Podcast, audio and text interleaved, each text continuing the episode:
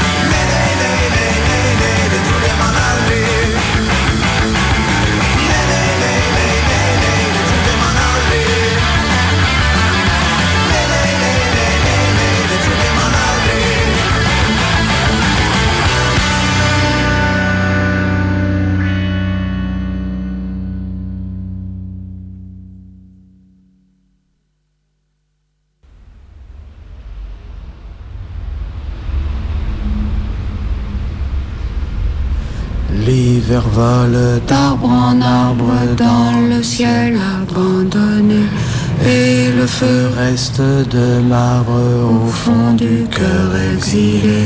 J'aimais tant les hirondelles quand les reverrai-je enfin la mer et les mirabelles, le vent chaud et le jasmin dans le cou, les levées de soleil, les petits rendez-vous et les nuits sans sommeil.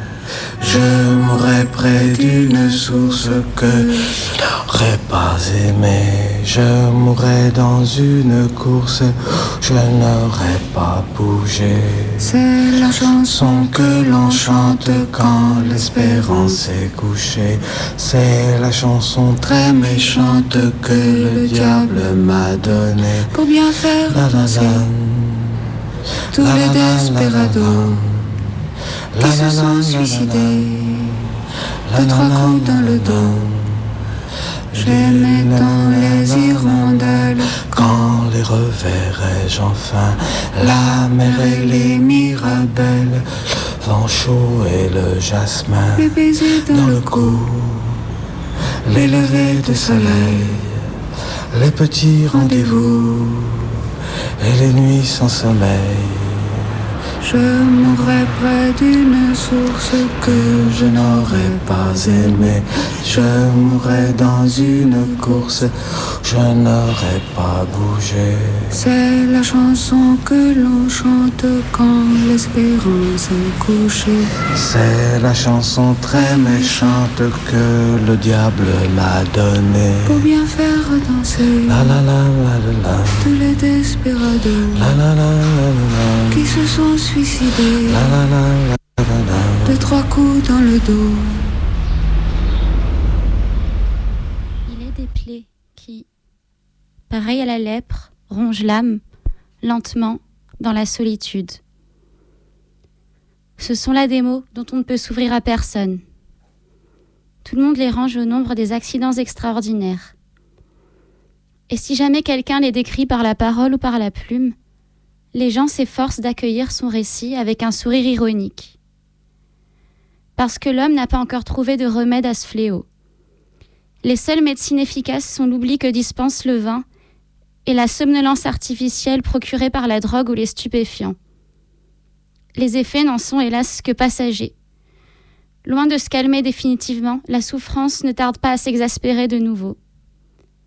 Pénétrera-t-on un jour le mystère de ces accidents métaphysiques, de ces reflets de l'ombre de l'âme, perceptibles seulement dans l'hébétude qui sépare le sommeil de l'état de veille Une vie singulière s'éveilla en moi. Mon existence se trouvait liée à celle de toutes les créatures qui m'environnaient, et de toutes les ombres qui frissonnaient autour de moi. J'étais profondément unie au monde, au rythme des êtres et de la nature. Par des fils invisibles, un courant morbide s'était établi entre moi et tous les éléments. Aucun rêve ne me semblait contraire à l'ordre naturel. Je pouvais pénétrer aisément les secrets des vieilles miniatures, ceux des livres de philosophie les plus ardus, et la bêtise éternelle des formes et des espèces, car, à cet instant, je participais à la gravitation de la terre et des cieux, à la croissance des végétaux, au mouvement des êtres animés. En de telles conjonctures, chacun cherche refuge dans une habitude solidement enracinée, une manie. Le buveur boit, l'écrivain écrit, le sculpteur sculpte, bref, chacun a recours, pour mettre fin à son tourment, au mobile le plus puissant de sa vie. Mais moi, moi qui n'avais aucun talent, moi, pourtant, je me sentais envahi par l'enthousiasme et pénétré d'une ardeur intense. C'était comme une verve, une inspiration singulière. Je sentais depuis longtemps que je me décomposais vivant. Non seulement mon être physique, mais aussi mon âme se trouvait en perpétuelle opposition avec mon cœur, sans que pour autant ils s'accordassent entre eux. Je traversais une sorte de processus de désintégration, de putréfaction. Souvent, m'entretenant avec quelqu'un, je prenais une part active à la conversation, mais mon esprit était ailleurs. Je changeais à autre chose. J'étais un mélange incongru, insolite. Je sentais que j'étais à cent lieues des hommes que je voyais et parmi lesquels je vivais, mais que malgré tout, je leur demeurais solidaire en raison d'une vraisemblance, vague si l'on veut, mais tout de même assez forte. Seule la constatation des besoins communs que la vie engendrait chez moi comme chez eux tempérait la surprise que j'en éprouvais. Fil composant ma destinée sombre, triste, terrible et délicieuse, lieu où la vie se mêle à la mort et où naissent des images déformées. Prête à me perdre dans le courant de l'éternité, je murmurai à plusieurs reprises Mort, mort, où es-tu? Cela me calma, je fermai les yeux. Chose effrayante, je sentais que je n'étais ni tout à fait vivant ni tout à fait mort. J'étais un cadavre ambulant. Rien ne me rattachait plus au monde vivant et cependant, je ne bénéficiais ni de l'oubli ni du repos que l'on trouve dans la mort. J'éprouvais une sorte de vertige. La terre et tout ce qui la peuplait s'étaient démesurément éloignés de moi. Je désirais vaguement que le sol se mit à trembler, ou qu'il se produisit un cataclysme, et qu'il me fût ainsi donné de renaître à un univers calme et lumineux. Je répétais plusieurs fois Mort, mort. Je n'avais pas ouvert les lèvres, pourtant le son de ma voix me fit peur.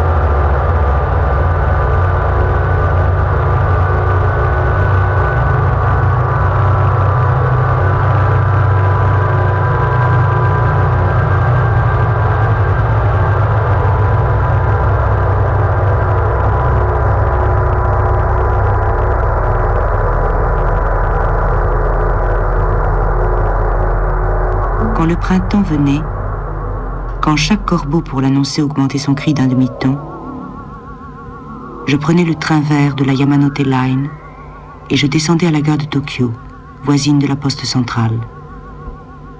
Même si la rue était vide, je m'immobilisais au feu rouge, à la japonaise, afin de laisser la place aux esprits des voitures cassées. Même si je n'attendais aucune lettre, je m'arrêtais devant la poste restante, car il faut honorer les esprits des lettres déchirées, et devant le guichet de la poste aérienne pour saluer les esprits des lettres non envoyées.